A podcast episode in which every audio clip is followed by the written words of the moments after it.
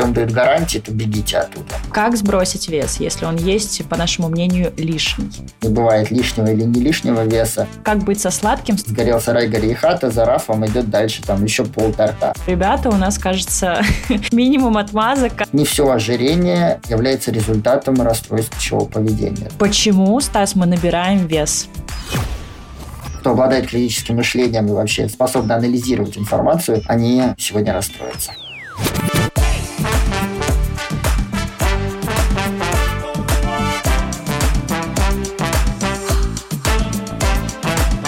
Привет, на связи Настя Кириченко, и это подкаст «Коротко и по телу». Здесь мы говорим о том, как работать с телом и любить свое дело.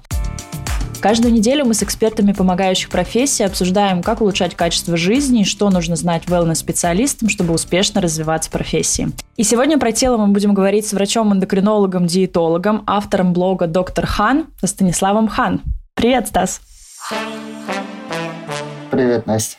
Можно тебя попросить чуть-чуть представиться для слушателей? Три факта, три предложения о себе. Что наши слушатели должны знать о тебе, чтобы дальше доверять и с любопытством слушать, о чем мы будем говорить? Человек, который ненавидит экспертную экспертность, человек, который не любит много регалий, человек, который считает себя неплохим врачом, эндокринологом-диетологом, который любит прежде всего свою работу. Класс, обожаю. Прям то, что нужно, знаешь, как будто то, что я хотела услышать, ты ровно это и воспроизвел. Ну, клево, я тогда предлагаю начать. И так как ты не любишь экспертную экспертность и много регалий, я думаю, ты и водные вопросы, водяные, я имею в виду, не любишь. Поэтому сразу в лоб. Наше с тобой сочетание, имеется в виду перекрестные вопросы, это все, что касается веса. Мои клиенты часто спрашивают, я часто своих клиентов отправляю к эндокринологам, всегда работаю в связке с диетологами и так далее. Вопрос, почему, Стас, мы набираем вес?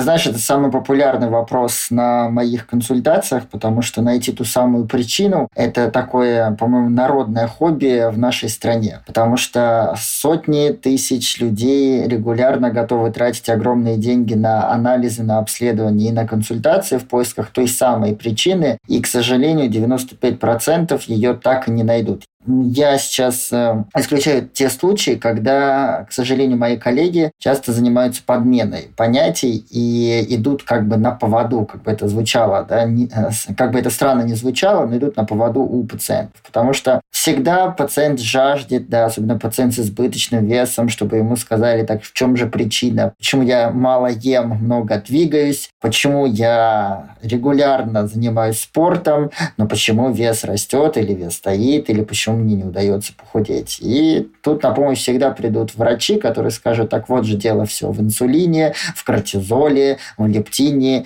или так далее. Но по факту, если мы обратимся да, все-таки к науке, то 95%, а это подавляющее большинство да, все-таки пациентов с ожирением, это как раз алиментарное ожирение. Или по-другому его называют экзогенно-конституциональное ожирение. Так, так, так.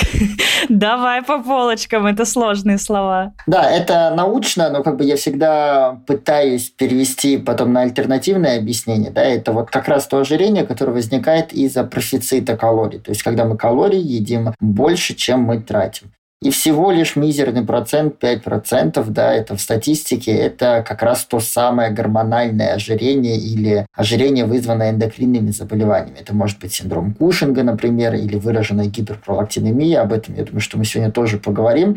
Но повторюсь, что это всего 5%. И парадокс в том, что часто 95% таких пациентов мечтают оказаться, в кавычках, мечтают оказаться в этих 5% и найти тот самый гормон. Но я думаю, что сегодня в процессе процессе э, я приведу факты, и те, кто обладает критическим мышлением и вообще способны анализировать информацию, они, к сожалению, сегодня расстроятся. Ты знаешь, я вообще заметила, что вот красной нитью общения с экспертами вот в нашем первом сезоне идет вот эта история про критическое мышление, про регулярность, про активный образ жизни и про критическое мышление, потому что слушатели, наши клиенты, пациенты очень часто приходят с запросом, пусть это будет примитивными словами, волшебной таблеткой, вот скажите как, и я буду так делать. Но на деле, как бы это неприятно для нас всех, как клиентов, пациентов не звучало, везде нужно где-то подумать, где-то посомневаться, где-то выбрать посоветовать врача прям кропотливо поискать, потому что, к сожалению, даже медики часто делают какую-то дичь. О чем ты, кстати, много и прикольно рассказываешь в блоге, я тебя сегодня тоже об этом поспрашиваю. Скажи, пожалуйста, как исключить себя из этих 5%? Кто нужно сдать, э, что проверить, чтобы сказать, все, я точно в тех 95%, которые, кажется, много едят и мало двигаются? Ну, условно. Ну, если мы сейчас коротко проведем такой ликбез по основным эндокринным заболеваниям и обсудим вот тот самый гормональный сбой, который так любят часто употреблять да, люди без медобразования, то к ожирению может привести, пожалуй, ну, одно заболевание эндокринное, прям к явному ожирению. Это эндогенный гиперкортицизм. Если говорить по-человечески, это когда наши надпочечники вырабатывают много гормона кортизола. Да, у нас есть болезнь Кушинга или синдром Кушинга. Но в это углубляться не будем. Собственно, это когда, повторюсь, есть гиперпродукция кортизола, и кортизол, в свою очередь, приводит к ожирению. И это, наверное, единственное ожирение, когда пациенту трудно что-либо с ним сделать, да, потому что все-таки те самые диеты, изменения образа жизни здесь будут малоэффективны. У меня была такая пациентка, после лечения этого заболевания она похудела на 25 килограммов, превратилась просто в модель, и затем просто поток подружек ее был направлен ко мне в надежде найти то же самое у себя. Но объясняя пациентам, что это серьезное заболевание, которое может привести вплоть до летального исхода, они успокаивались. Очень часто обвиняют в ожирении и в избыточной массе тела. Это заболевание щитовидной железы, распространен достаточно гипотиреоз. Это когда щитовидная железа начинает работать хуже. Дело в том, что гормоны щитовидной железы нужны для нормального обмена веществ. И когда щитовидная железа у нас не работает, то гормонов мало, и, если так можно сказать, обмен веществ замедляется. Так вот, хочу тоже привести самую такую сухую статистику. Если даже у пациента есть гипотиреоз, и он о нем не знает, и он не лечился годами, то прибавка массы тела максимальная – это 6-7 килограммов. И для тех, у кого уже есть этот диагноз, кто пьет на постоянной основе тироксин, после назначения гормональной терапии вес снижается и в целом может вернуться в норму. Еще один вывод здесь напрашивающийся, это что гормоны щитовидной железы не приводят к прибавке массы тела. Они, наоборот, как раз э, уменьшают этот вес, если он набрался из-за нелечения. Спасибо тебе большое, что поясняешь это простыми словами. Скажи, как вот исключить вот эти два момента, что у меня все окей с надпочечниками, у меня все окей с щитовидкой. То есть вот я же могу прийти просто к терапевту и сказать, я хочу исключить вот что, как это сделать? Можешь прям гайд нам какой-то дать? Не надо приходить к терапевту или к эндокринологу и говорить о том, что я хочу проверить надпочечники. Вам проверят надпочечники в тех центрах, где за это берут большие деньги и где, в принципе, имеется процент от анализов. Сдавать анализ крови на кортизол смысла никакого не имеет. И, повторюсь, заболевание надпочечников – это очень редкая история. И мы всегда смотрим клинически на пациента и принимаем решение, будем ли мы вообще исключать вот эту патологию или не будем. Щитовидная железа, да, окей, еще соглашусь, потому что часто бывает так, что гипотиреоз, вообще заболевания щитовидной железы протекают вообще бессимптомно, но и здесь достаточно просто проверить, как ваша работает щитовидная железа, сдав один анализ крови на ТТГ. Этого достаточно, как первый шаг. При изменении уже проще обратиться к врачу, дабы опять не сдавать ненужные анализы. Я как тело задрот не могу от тебя отстать с этим вопросом про надпочечники. Но вот я хочу знать все про свои надпочечники. Я знаю, все врачи про них говорят по-разному, что вот уставшие надпочечники, вот надпочечники, это так важно. Я же могу просто профилактически пройти и посмотреть вот не за такие большие деньги, как ты говоришь. Я правда тоже слышала, что отправят в центр, и там просто до свидания, шубу снимай. Понимаете, если мы говорим про профилактику, скрининги или чекапы, это, конечно, здорово, это замечательно, но все-таки во всем должна быть трезвая голова. Мы не будем делать профилактические МРТ головного мозга, дабы не пропустить рак головного мозга, да, или опухоль какую-нибудь там ужасную. А ведь никому не приходит в голову делать МРТ всего тела или МРТ с контрастом, или сцинтиграфией, или какие-то другие более сложные радионуклидные методы исследования профилактически раз в год. Вот в отношении на надпочечников абсолютно та же история. Да? Если мы говорим про профилактику, хочу знать все о своем организме, то, конечно, это в отношении онкоскрининга. Особенно после определенного возраста, там, женщинам важно там, следить за состоянием молочных желез, там, делать УЗИ органов малого таза, ВПЧ, ПАП-тест, мужчинам тест на ПСА, чтобы проверить простату. Здесь мы всегда за и двумя руками за. Но чтобы проверять надпочечники просто так, всем подряд, а, повторюсь, это медицина, которая раскручивает. Я надпочечники проверяю не всем своим пациентам, а только по показаниям. А какие показания, какие, может быть, жалобы, с какими жалобами вообще приходят люди, которых ты проверяешь надпочечники? Прежде чем мы обсудим надпочечники, сразу хочу, наверное, сообщить твоим слушателям, что синдром уставших надпочечников, как и дырявый кишечник, это мракобесные диагнозы, которые не существуют в официальной медицине. В основном они ставятся тогда, когда нет каких-то изменений, либо когда пациенту просто нравится лечиться. Если мы говорим про ситуацию, когда надпочечники не работают, а это серьезное жизнеугрожающее состояние, которое называется надпочечниковая недостаточность, тогда жалобы здесь следующие. То есть пациент резко теряет весе, у пациента низкое артериальное давление, у пациента снижен иммунитет, его беспокоит жалобы на тошноту, иногда даже рвоту. И это единственное показание, когда нужно сдать анализ крови на кортизол утром до 10 часов желательно. Да? И мы здесь смотрим не на верхнее значение, а на нижнее. То есть мы хотим исключить то, что надпочечники не работают. То есть нам можно доказать, что кортизола выделяется достаточно. Но, повторюсь, это прям крайне-крайне редкая история. Если же мы говорим про пациентов с избыточным весом и ожирением, то здесь должны быть очень яркие симптомы. То есть это худые конечности, руки и ноги, да, при этом относительно отложения жира происходит в области там, живота, в области там, холмик тот самый, да, который на шее возникает. Это должны быть острии, то есть это такие растяжки, но они должны быть не просто бледными растяжками, как после родов, допустим, возникают у женщин, а именно такие ярко-багровые стрии. Кроме того, должен быть другой симптомокомплекс. Это повышенное артериальное давление, часто развивается остеопороз. То есть клиническая картина синдрома Кушинга, она очень-очень яркая. И в таком случае действительно стоит провести ночной подавляющий тест дексаметазоном, либо собрать суточную мочу на кортизол, либо собрать э, слюну на кортизол вечером в 23.00. Спасибо большое. Мне кажется, ты будешь э, тем самым врачом, который снимет немного тревогу, потому что сейчас все вокруг говорят о том, что бесконечно нужно проверять. А второй поинт, который я, наверное, хочу зафиксировать, это что, ребята, у нас, кажется, минимум отмазок. Кажется, мы почти все в тех самых 95%. Эй, толстый! Эй, толстый!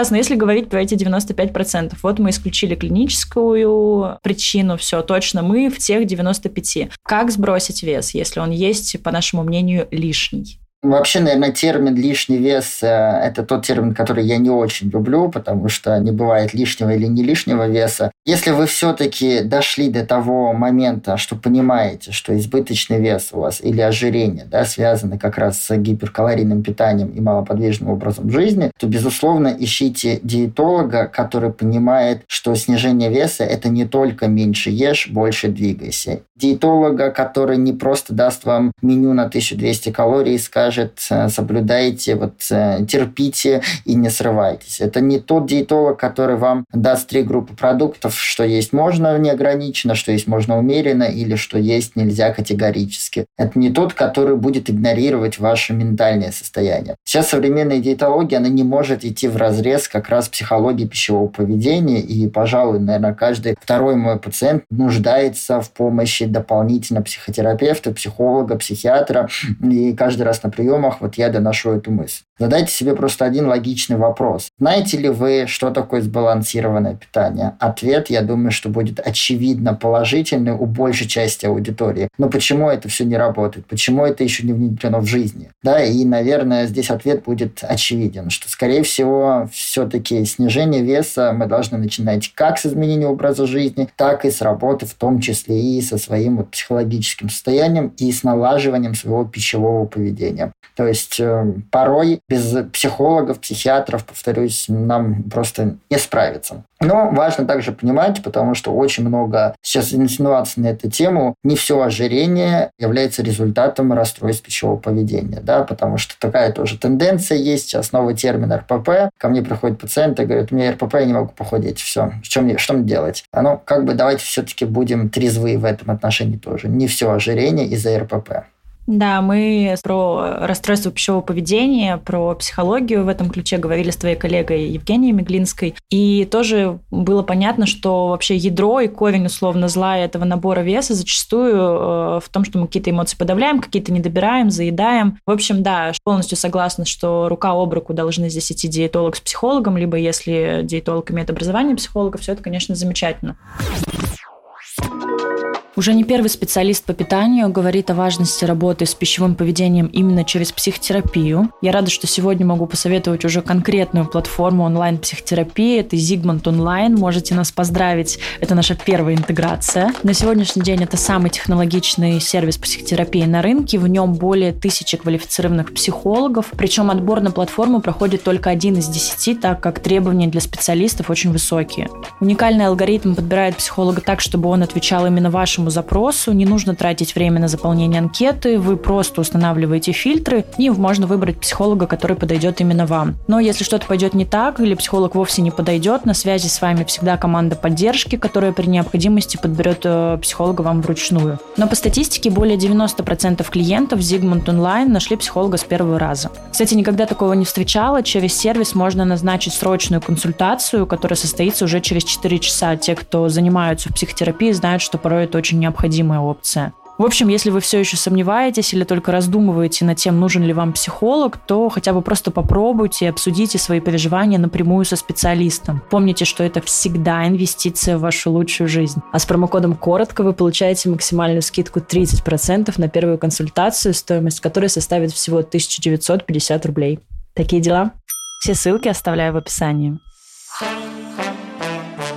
Что делать, если нет ожирения, есть просто вес, который не устраивает? Вот, например, девушка там в 25, опять же, я сейчас понимаю, скорее всего, что ты мне ответишь по поводу возраста, что это тоже влияет. Ну вот весила в 25 лет девушка там 65 килограмм, 62, а потом раз к 30 это уже там плюс 5 килограмм, они стабильно держатся. Выглядит хорошо девушка, но хочется как раньше. И вроде как и тренировки три раза в неделю, и с эмоциями все окей, счастливо, беззаботно. Вот в этом случае есть ли какие-то советы такие более практические, вот то, о чем сейчас мало говорят обратно про это, то самое сбалансированное питание и так далее? Что скажешь? А, ну, почему, наверное, подкасты, интервью на тему ожирения являются самыми сложными? Потому что вот а, ответить по щелчку, допустим, как что делать там при сахарном диабете, какую таблетку пить, здесь невозможно. Потому что каждый отдельный случай ожирения требует досконального изучения вообще вопроса. Да? И одно дело, если пациентка действительно имеет какой-то профицит калорий, да, потому что там есть исследования, где доказано, что если человек регулярно потребляет хотя бы на 100 килокалорий больше, больше, то он все равно способен набрать избыточный вес. Казалось бы, 100 килокалорий, да, но это просто, не знаю, положить в рот какую-нибудь маленькую, там, не знаю, половинку конфетки, да, это 100 килокалорий, и мы все равно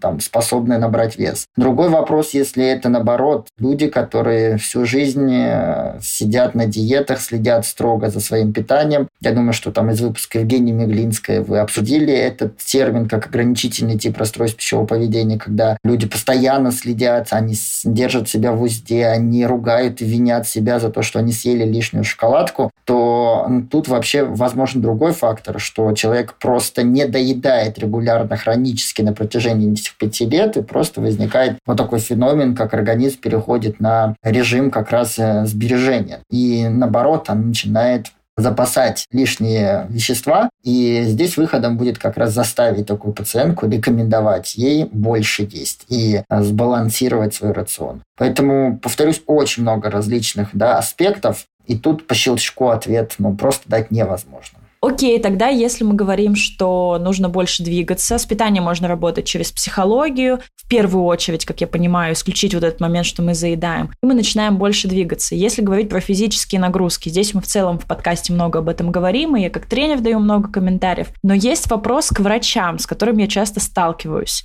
Худеют ли, например, от бытовой нагрузки или вообще от секса? Oh my. Ну, на самом деле, если мы говорим вот конкретно по данным исследований по поводу физической нагрузки достаточно все спорно и неоднозначно. Все-таки я тут транслирую, наверное, evidence-based да, медицину, которая основана на каких-то доказательствах. И в данном случае физическая нагрузка, как бы мне грустно не звучало, но по секрету твоим слушателям скажу, пока это такая недоказанная штука, что это облигатный, обязательный критерий именно снижения веса. То есть можно снижать вес без физической нагрузки. Но мы ведь все-таки говорим про здоровье. И наша цель номер один – это не просто похудеть, а похудеть все-таки для того, чтобы чувствовать себя лучше, чтобы было больше здоровья. А физическая нагрузка в этом аспекте, конечно, является незаменимым да, фактором. То есть и люди чувствуют себя лучше, и настроение их лучше, да и в целом здоровье улучшается. Да, многие факторы, в том числе и там, углеводный обмен, и гипертония, и холестерин и так далее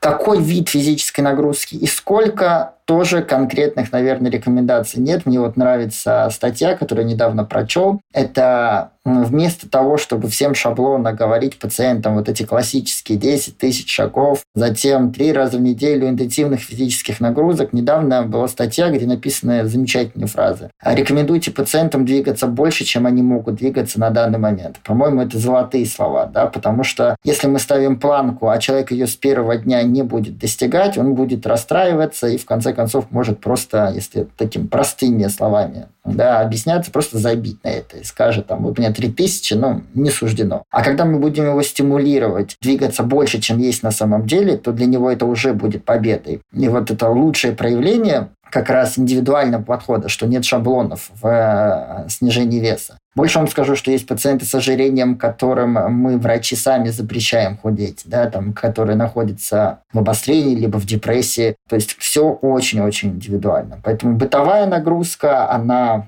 опять-таки полезна. Да, наверное, я буду стимулировать пациентов убирать квартиру самим, нежели приглашать домработницу плане там секса того же самого, это тоже физическая нагрузка, и там даже были исследования, насколько калорий теряется при различных видах. Но, повторюсь, все это, наверное, только поддерживается нами.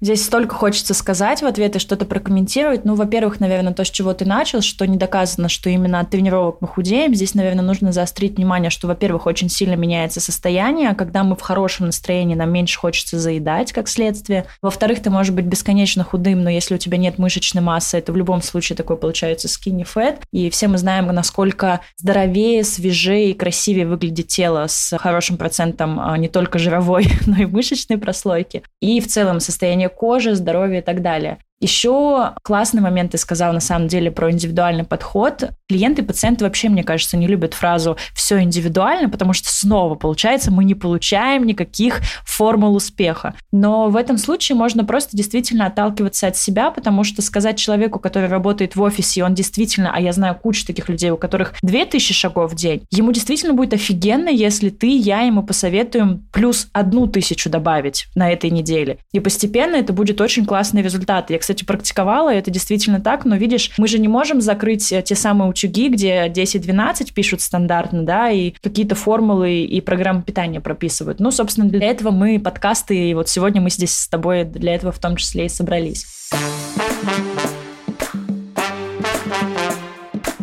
Меня уточняющий вопрос. Ты довольно часто говоришь про ожирение. Мог бы ты объяснить, что это, чтобы тоже дифференцировать, чтобы те люди, у которых его нет, себя к ним не причисляли? Ну и наоборот, чтобы люди отметили, что, возможно, это про них. Ну, начнем с того, что ожирение – это хроническое заболевание, и оно есть там в международной классификации болезней. И, как и любое заболевание, оно требует определенного лечения. Как понять, что у тебя ожирение? Классический, самый стандартный, часто используемый метод – это определение индекса массы тела. Когда мы свой вес делим на рост в квадрате в метрах. И получаем таким образом да, число определенное. Но чтобы, там, опять-таки, слушатели не заморачивались, можно вбить в, интернет, в гугле подсчет индекс массы тела, и вам нужно просто ввести свои данные. К индексу массы тела, если он больше 30, то это ожирение первой степени, если он больше 35, ожирение второй степени, больше 40, это ожирение третьей степени. Раньше было слово такое морбидное ожирение, но я его сейчас тоже не использую, дабы не обижать пациентов, и все-таки это достаточно иногда обидно звучит. А что это? Само слово морбидное это как бы подразумевает под собой все, конечная стадия, там дальше все плохо. То есть ну, ну, это вот такое внутреннее сознание, потому что мы все понимаем, насколько такие пациенты стигматизированы, они встречаются с фобией, они достаточно обидчивые, замкнутые. Как ты, кстати, относишься вообще к всему течению бодипозитива вследствие вот того, что ты говоришь, и, и как ты взаимодействуешь сам с такими пациентами? Ну, бодипозитив, смотря какой он, да, регулярно, потому что сейчас у нас идут просто битвы, да, среди врачей и среди радикальных психологов, э, потому что, к сожалению, консенсуса здесь нет. Понимаете, говорить о том, что ожирение – это Божья благодать, и нужно принимать себя такой, какая ты есть, э, когда у тебя ожирение той самой третьей степени и развивается диабет или гипертония, мы, как врачи, безусловно, не можем. В то же время радикальные психологи говорят о том, что врачи не имеют права рекомендовать пациенту снижать вес, но это полная чушь. Да? Мы все-таки про здоровье. И при этом возникает подмена понятий в любых постах моих, в любых сторис. Это о том, что просто вычленяют да, фразы отдельные и говорят, что я фэтфоб. Да? При этом говоря о том, что вот есть люди, которые имеют ожирение, при этом у них все прекрасно с анализами, и вообще надо себя любить. И вообще все врачи, которые борются как раз с этой проблемой, это все, все фэтфобы. Хотя на самом деле нет, это не так. У меня бережный, мягкий подход, но просто не буду здесь рекламировать да, свой подход, но у меня есть психологи, с кем я работаю. Это уже да, такой хороший показатель. У меня есть пациенты, которых я не худею, понимаю, что такое расстройство пищевого поведения. А весь вот этот котел, он даже, я бы, наверное, сказал, болото, вот как раз с радикалистами, где они там воюют якобы с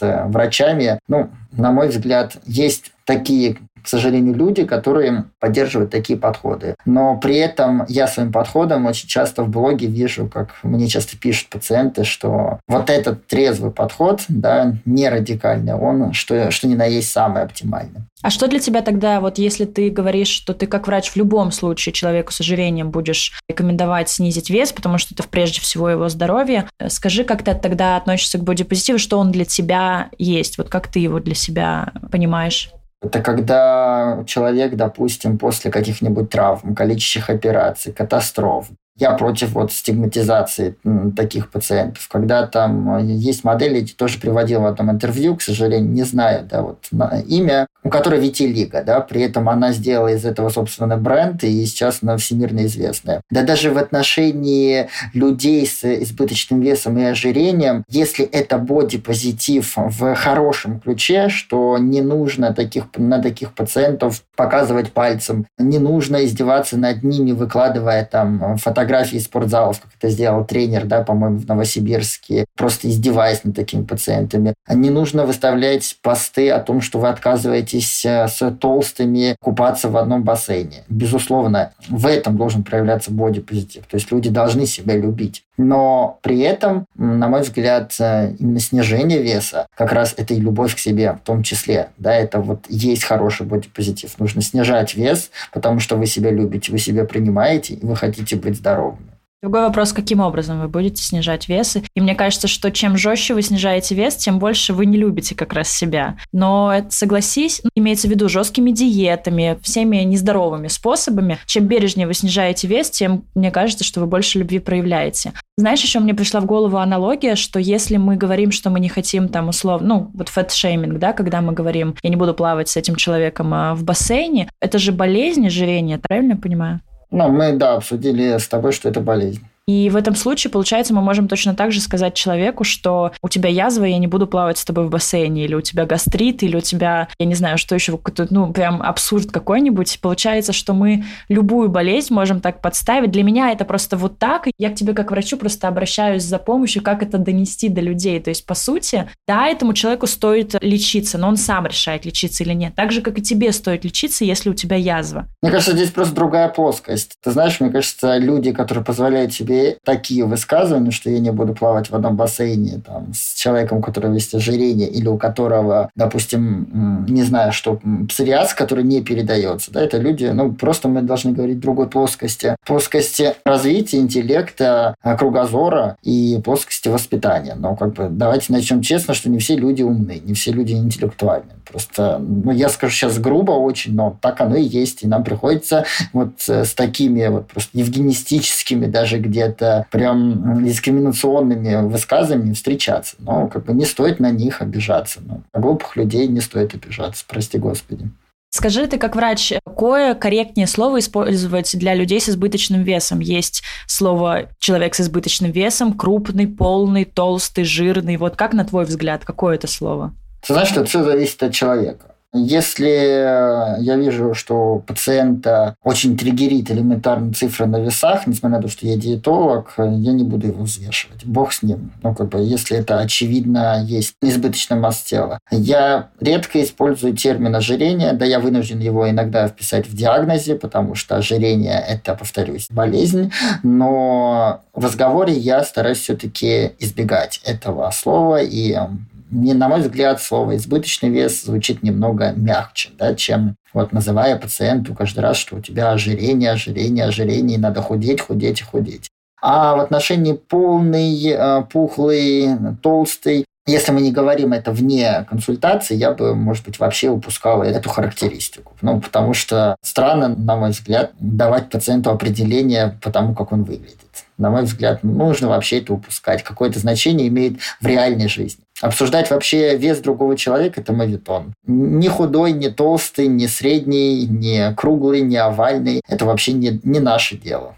Обожаю. Я на самом деле топлю за это. И у меня недавно был разговор с близкими, с друзьями моими. Они обсуждали кого-то и так вот между делом сказали. А я, видимо, настолько из-за того, что в этой сфере радикально это я кожей чувствую, когда обсуждаю чью-то внешность. И мы вот долго спорили. Мне сказали, что когда я отмечаю, что кто-то кого-то называет толстым, я выбираю двойные стандарты. То есть, с одной стороны, я разрешаю людям быть любыми, но получается, когда человек может быть любым, называя другого человека толстым, я ему не разрешаю таким быть. Я понимаю, что что это вообще не к тебе как к врачу, но просто мне импонирует то, как ты на это смотришь, и поэтому я вот решила тоже с тобой обсудить, что вопрос сложный. Здесь я тоже тебе отвечаю не как врач, а как человек. Это взгляды мои такие сугубо, как я воспитан, как я это вижу. Но на консультациях, да, безусловно, мы должны обсуждать тему веса, особенно если пациент обратился именно с запросом снизить вес или, наоборот, набрать вес. Но здесь не я первый поднимаю эту тему. Здесь пациент пришел ко мне с этой проблемой, и он готов открыться. И я часто спрашиваю, готовы ли вообще обсуждать, насколько вам комфортно. Потому что мягкая обстановка на консультации – это 90%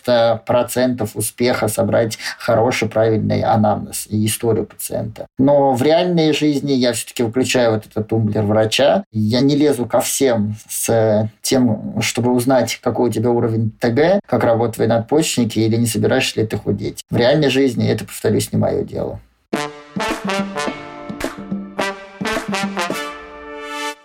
Тобой поговорили про колораж в контексте того, что для кого-то это будет следствием расстройства пищевого поведения. Также ты затронул тему колоража с точки зрения энергозатрат в тренировках. Скажи, а как тогда оценивать? Мы все носим вот эти разные умные часы, они нам показывают, вот вы двигались, вы потратили в течение дня там 700 калорий. Стоит ли на это опираться? И вот ты понимаешь, как они считают вот эти энергозатраты?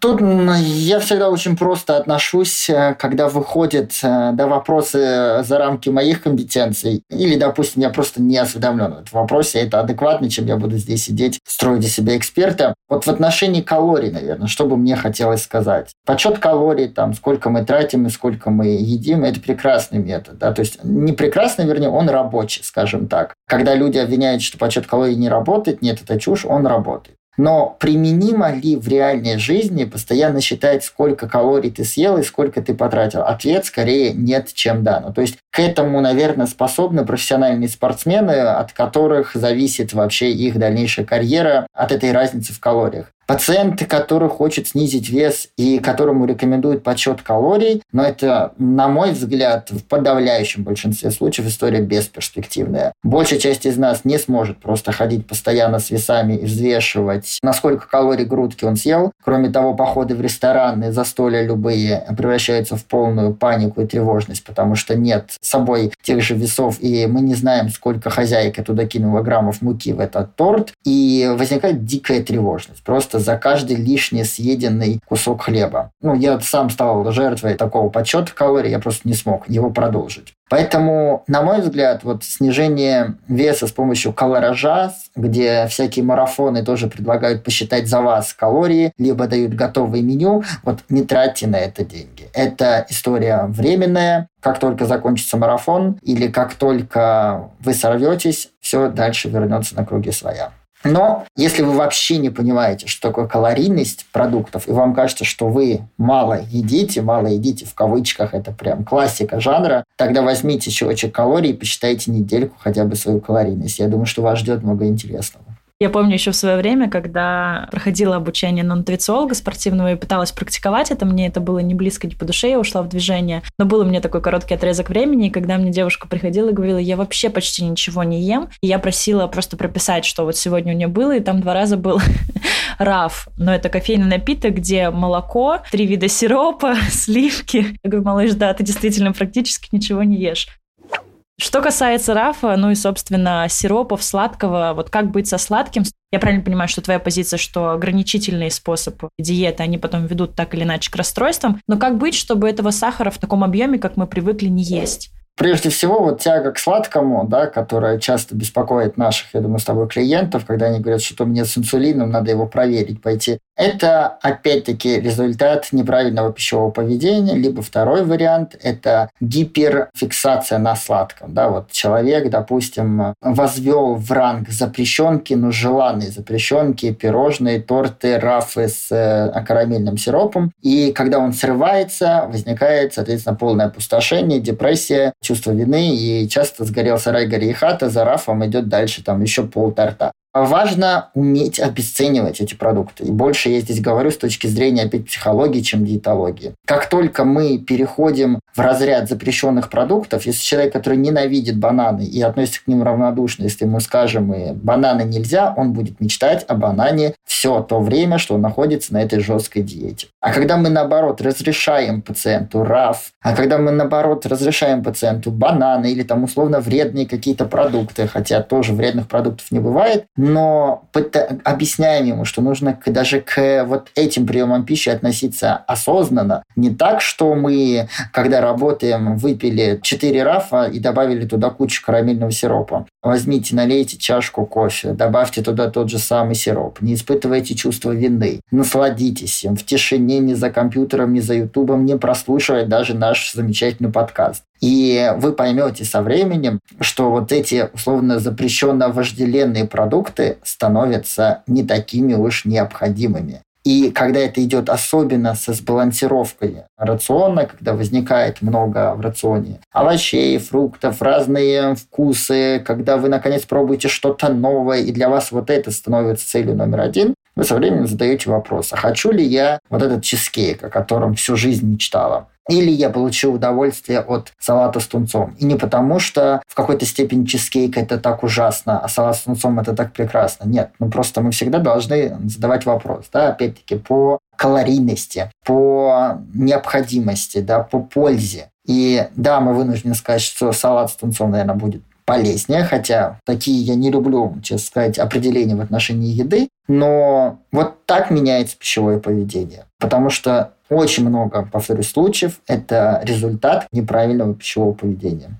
А где гарантия, что если я буду включенно, осознанно потреблять этот чизкейк, или там вот, ну вот захотелось мне действительно сироп добавить в кофе, вот я медленно сижу, ничего не слушаю, фокусируюсь только на этой еде, где гарантия, что я все равно не переберу те самые 100-300 калорий, которые там через 3-5 лет все равно мне добавят вес? На самом деле, на первом этапе, да, вот в чем основной бич основных диет? Это в том, что они пытаются резко сократить калорийность. Когда замечательные, да, там, классические рекомендации еще советской школы диетологии – это уменьшить количество рациона на 30%. То есть вот ты ел на, допустим, 3000 калорий 10 лет, тебе говорят, ешь на 2 500. И, соответственно, организм находится в первое время в шоке, в полном. Да? Я молчу уже про вот эти сокращения до 1200 калорий. Организм находится в полном ужасе, и возникает так или иначе срыв. И если мы на первом этапе хотя бы сохраним вот эту калорийность, уменьшив ее, ну, хотя бы на 10%, и при этом наши калории будут состоять из совершенно других продуктов в виде там, овощей, цельнозерновых, рыбы, различных стейков, мяса, молочных продуктов, это уже большая победа. И если вам это тем более будет нравиться, и это будет безболезненно, то это уже победа. И черт с ним, с этой калорийностью, которая по классике не уменьшена на 30%. Зато мы уже сбалансировали рацион. Ну а насчет гарантии, гарантии нет ни у кого. Ну, в адекватной медицине, по крайней мере, точно. Если вам дают гарантии, то бегите оттуда. Ну, все вот эти шапки профиля, да, похудею тебя на 10 килограммов, а, полторы тысячи довольных клиенток, там всякие тренера любят эти нутрициологи писать, но это так не экологично, так мракобесно и так по-инфо-цыгански, поэтому я такой не люблю. Слушай, ты вот в итоге сейчас, когда ты говорил про 30%, и в итоге что будет работать, даже если ты совсем чуть-чуть за счет сбалансированного питания будешь уменьшать, все равно, получается, речь так или иначе в какой-то момент пойдет про то, что нужно понять, а насколько мне здорово будет уменьшить. Вот, ну, например, не перебирает человек на тысячу калорий, перебирает где-то на 200-300. И чтобы понять, сколько их там для перебора, получается, все равно нужно какое-то время посчитать. При этом мы сталкиваемся с позицией, что подсчет калорий неминуемо может привести вот э, к расстройству пищевого поведения. Что делать? Ну, на самом деле, я тут всегда продвигаю метод гарвардской тарелки. На мой взгляд, я думаю, что самый знаменитый, самый адекватный. Хотя, да, и к нему есть некоторые моменты, что и он может провоцировать РПП. Казалось бы, такое просто чудо нет. Но я думаю, что это, наверное, самый оптимальный способ, не считая калорий, питаться сбалансированно и грамотно. Но я думаю, что для твоих слушателей объяснять смысла нет, что такое гарвардская тарелка. Они, наверное, и так все знают. Давай все равно. Э, к счастью, приходят еще люди, которые не знают, и это хорошо, значит, у нас есть шанс э, просветить. Можешь коротко рассказать? Ну, на самом деле, это любой прием пищи. Мы представляем тарелку диаметром 20-22 сантиметра, и 50% из нее отдаем под овощи разных цветов. Там оранжевые, красные, зеленые, белые, любых форм. Это сырые, запеченные, тушеные, на гриле, что хотите вообще. Для чего это нужно? Почему разные цвета? Потому что разные витамины да, в овощах в зависимости от цвета цвета. Любой прием пищи я вообще часто рекомендую начинать с овощного салата, есть вдумчиво или просто овощей. Вы таким образом да,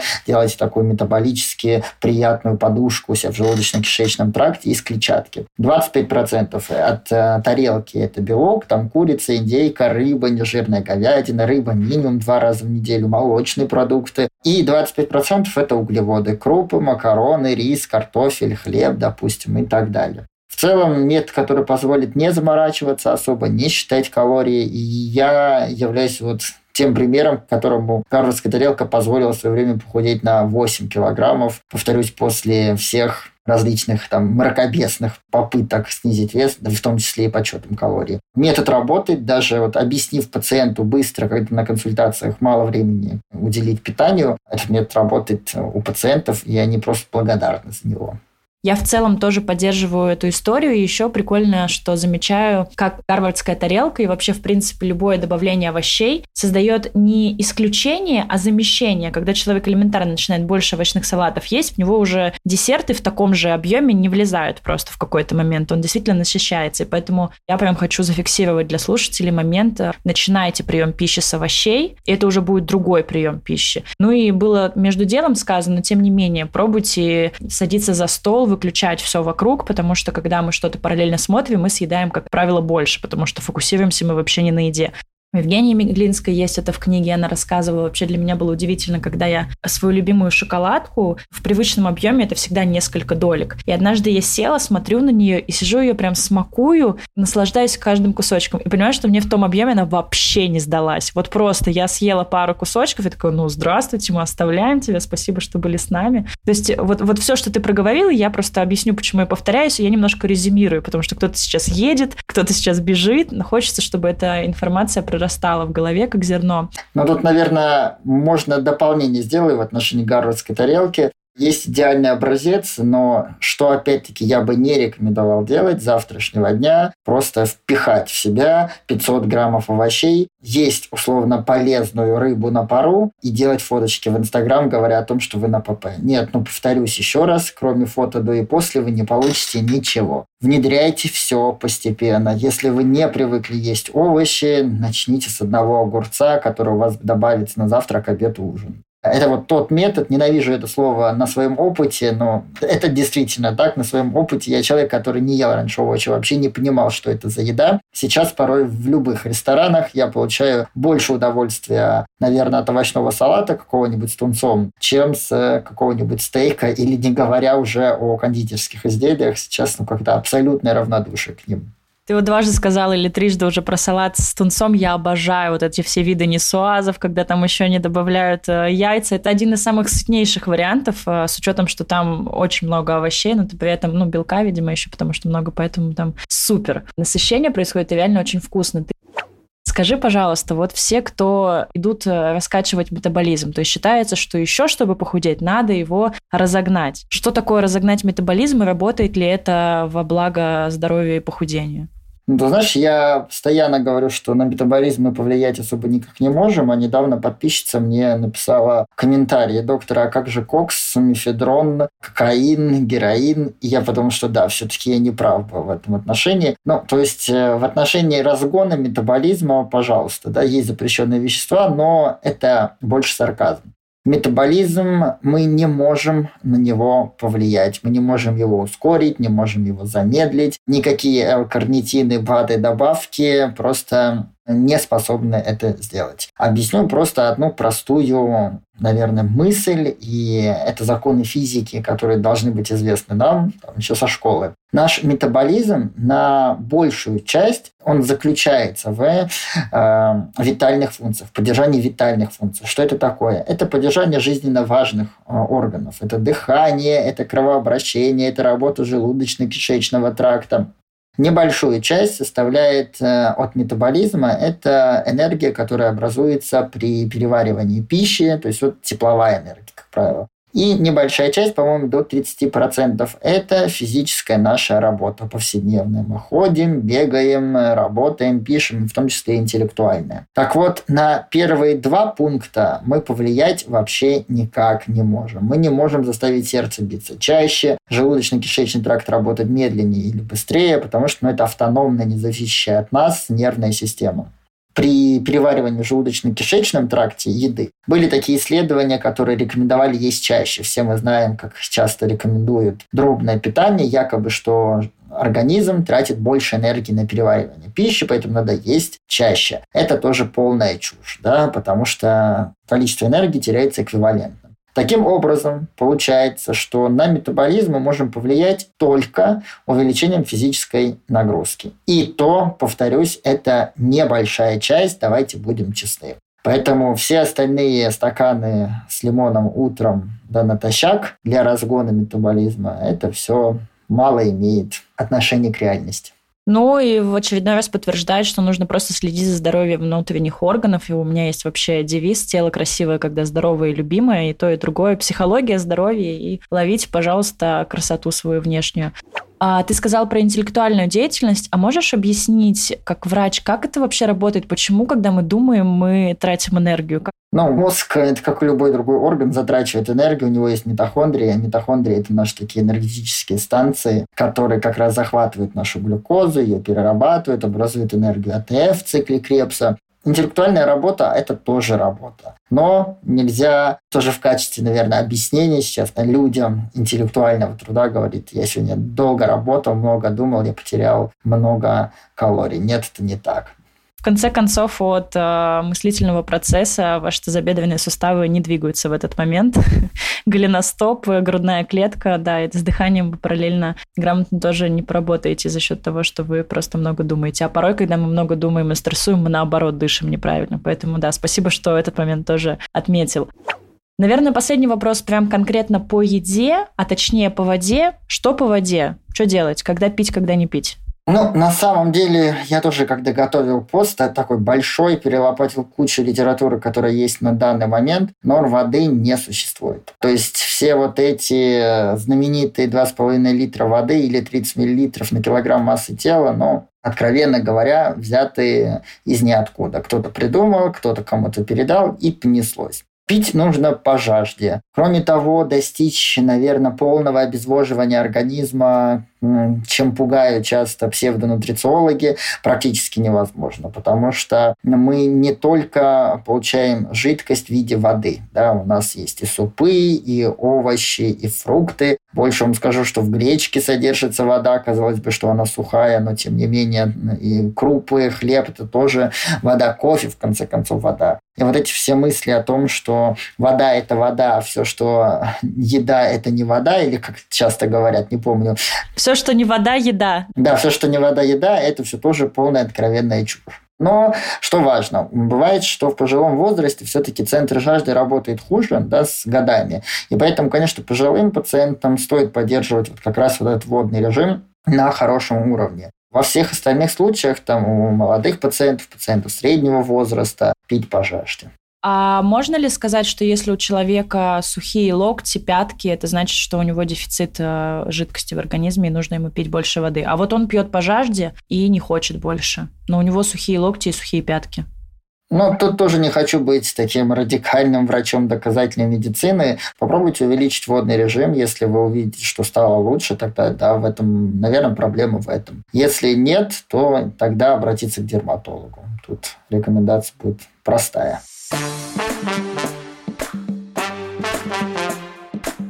Судя по тому, как долго мы с тобой пытались э, сконнектиться для записи, я делаю вывод, что у тебя много клиентов, много работы, ты успешен в своей профессии. Вот поделись со специалистами помогающих профессий, что тебе как врачу, мне кажется, что это достаточно сложно популяризировать эту профессию, чтобы быть вот вообще на ходу и не только в клиниках работать. Что тебе помогает э, с продвижением ну вот в последние пару лет? Оно, наверное, то, что мои внутренние да, установки не совпадают с тем, что я транслирую.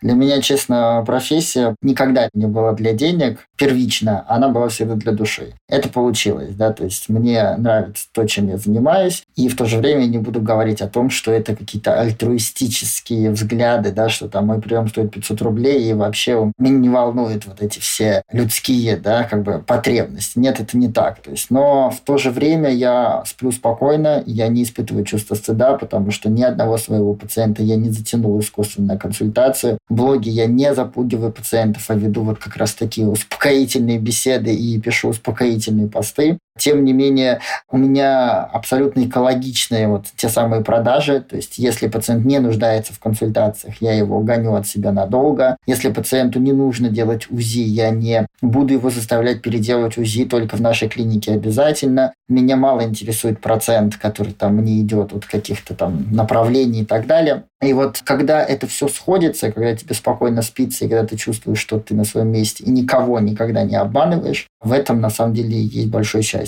И даже такой подход без э, мракобесия в медицине, которого у нас сейчас огромное количество, потому что нас любят запугивать, у нас любят раскручивать бесконечными анализами, консультациями или обследованиями. У меня очередь на там, три месяца вперед. И в целом, да, я люблю свою профессию, люблю в ней развиваться.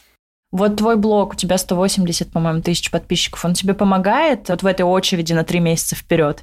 Да, но он никогда не был инструментом для продвижения и для заработка. Первоначально блог я завел, и это я часто рассказываю, for fun, что называется. Да? Просто я всю жизнь искал хобби, и я подумал, почему бы не писать. Мы начинали писать сами. Для, наверное, 100 человек, которые были в подписках, и 99 были моими друзьями. Потом блог а, развивался, и это, конечно, уже приобрело большие обороты. Есть какие есть они сейчас. Сейчас, да, не буду лукавить, очень много пациентов идут из блога. Их процент уменьшился сейчас, потому что сейчас все больше и больше люди идут по рекомендациям. Там кто-то кому-то порекомендовал, и, соответственно, пациенты приходят на прием. А блог для меня это больше, повторюсь, и сейчас это хобби. Я вот прям сохраняю этот стиль и эту парадигму. У меня нет бесконечных реклам. Я рекламирую только то, что я хочу, и то, что достойно. И это раз в полгода Если у меня мнение отличное от большинства, я его транслирую. И вот моя аудитория это ценит. Я вот искренне, даже без какого-то стеснения могу сказать, что у меня прям лучшая аудитория, которая доверяет, которая ценит искренность и которая прежде всего за меня горой, и я просто не имею права их обмануть. Так удивительно, как в тебе сочетается вот этот радикализм и слово мракобесие, и при этом моя лучшая аудитория такой душка сразу. Очень клево. Правильно понимаю, что вот эти 180 тысяч подписчиков – это органический рост? За сколько ты их э, набрал? Честно, я не помню, там многие отмечают день рождения блога, я не помню. Ну, два, я все время говорил два года, а потом мне недавно сказали, что четыре года, а я помню, что два. В общем, я не знаю, я не доблогер. Нормально. Ну, для души хобби. Слушай, классно, когда хобби в итоге растает в такую аудиторию. А как ты замечаешь, откуда приходит новая аудитория? Даже если это хобби. Ты же понимаешь, что для многих это не хобби, это заработок, как тебе, как врачу, которому удалось. Конечно же, я не могу эти вопросы не задать. Кто-то рилсы снимает, кто-то сторис, кто-то включает таргет, если есть в этой стране, где он проживает. Вот откуда твоя аудитория приходит и пришла? Честно тебе скажу, не знаю. Если раньше у меня был настроен таргет, который я сам настроил рукожопно, прямо скажу, если у меня раньше работали рекламы, то сейчас после февраля 2022 года все закрылось. Я не понимаю, откуда идут эти люди. Наверное, кто-то кому-то рекомендует, идет органический рост. И, возможно, вот как раз люди приходят и остаются как раз потому, что чувствуют, что весь блог, он построен на контенте, который хочу делать я. Не для продаж, не прогревая каждым своим сторис, ведя к чему-то, не делая этих дебильных нативных подводок или реклам, да, как там люди случайно купили новые весы, какие они чудесные, вот вам промокод. И вот это все на самом деле очень сильно, я думаю, что людей цепляет это блог, это, наверное, вот сейчас даже это хобби. И вот это я хочу сохранить, прям надеюсь, что будет когда-то миллионы, я также планирую его вести. Звучит как при временах живого журнала, когда мы просто писали, потому что нам хотелось писать, и риторика была своя, tone of voice, ну, в общем, слог был свой, и было без разницы, что из этого хорошо, что плохо, что лучше продаст. Я правильно понимаю, что в итоге твой основной доход – это приемы в клинике, это не блог? Сейчас он диверсифицирован сильно. Это и блог, это иногда инфопродукты, которые я запускаю раз в полгода, и это консультации, которые есть да, вне клиники онлайн. Ну, он, онлайн-встречи мы их называем так, потому что по закону мы не можем сказать, что это онлайн-консультации. Интересная, кстати, мысль. То есть я просто вот сейчас, когда ты говорила, что это хобби, хобби, хобби, я такая, ну, значит, наверное, не зарабатываешь с блога. Но так правильно понимаешь, что ты эту аудиторию монетизируешь. У тебя есть консультации отсюда, инфопродукты есть. Что-то еще, да, ты назвал? Да, но это не поставлено на поток, да, то есть у меня нет бесконечных курсов, вебинаров, у меня там нет постоянных сезонов, я могу проснуться утром и могу сказать, все, через неделю стартуем курс, все в шоке, но как мне вот так хочется, допустим. Поэтому я а, повторюсь, вот в плане монетизации это все идет так нативно, я далеко не миллионер, но при этом мне так хорошо от того, что там мы помогаем людям. Очень долго я себе щупал, какой именно инфопродукт лучше всего, лекции, вебинары, гайдлайны там, и я понял, что вот сейчас лучший продукт это как раз не для рекламы, связан как раз со снижением веса, потому что есть вот та самая ненавистное слово экспертность, та самая крутая команда, там диетологи, тренеры, психологи. И вот я считаю, что это сейчас самый основной мой продукт, и там просто действительно работает огромная команда. Над э, одним человеком работает 3-4 человека, да, которые его со всех сторон, можно сказать, ставят на ноги. Поэтому я вот сейчас более-менее начинаю определяться. Это спустя там 3-4 года только я понимаю, какую область мне выбрать. Нет, а говорить о том, что нет, я принципиально, я из блога не зарабатываю. Нет, я зарабатываю, зарабатываю достаточно экологично. Я не продал и не создал ни один инфо-цыганский продукт. Там любой вебинар даже мой длится минимум 4,5 часа, когда у меня просто пересыхает в горле уже под конец. Но у меня там еще 100 слайдов, и я думаю, боже, что, когда это, когда конец.